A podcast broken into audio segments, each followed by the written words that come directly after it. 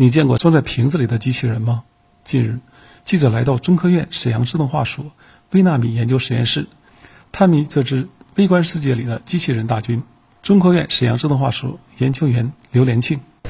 因为我们所说的机器人，它的尺寸特别小，所以说很难用肉眼观测到。比如像我这个小瓶子里面，可能就有成千上亿个小的机器人在里面，但是我们用肉眼是无法看到的。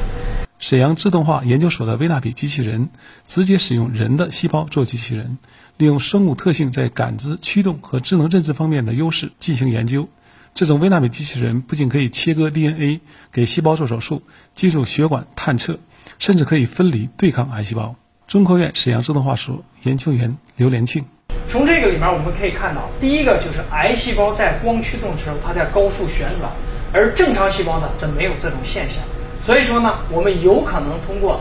细胞的旋转速度来对癌细胞和正常细胞进行区分。也就是说，我们可以选择一个合适的光强，让它只能操作癌细胞，而无法操作正常细胞。通过这样方式，我们不需要荧光染色，就能够实现癌细胞和正常细胞的分离。目前，微纳米机器人的精准控制动作都没有问题。一旦机器人材料在生物兼容性方面取得进展，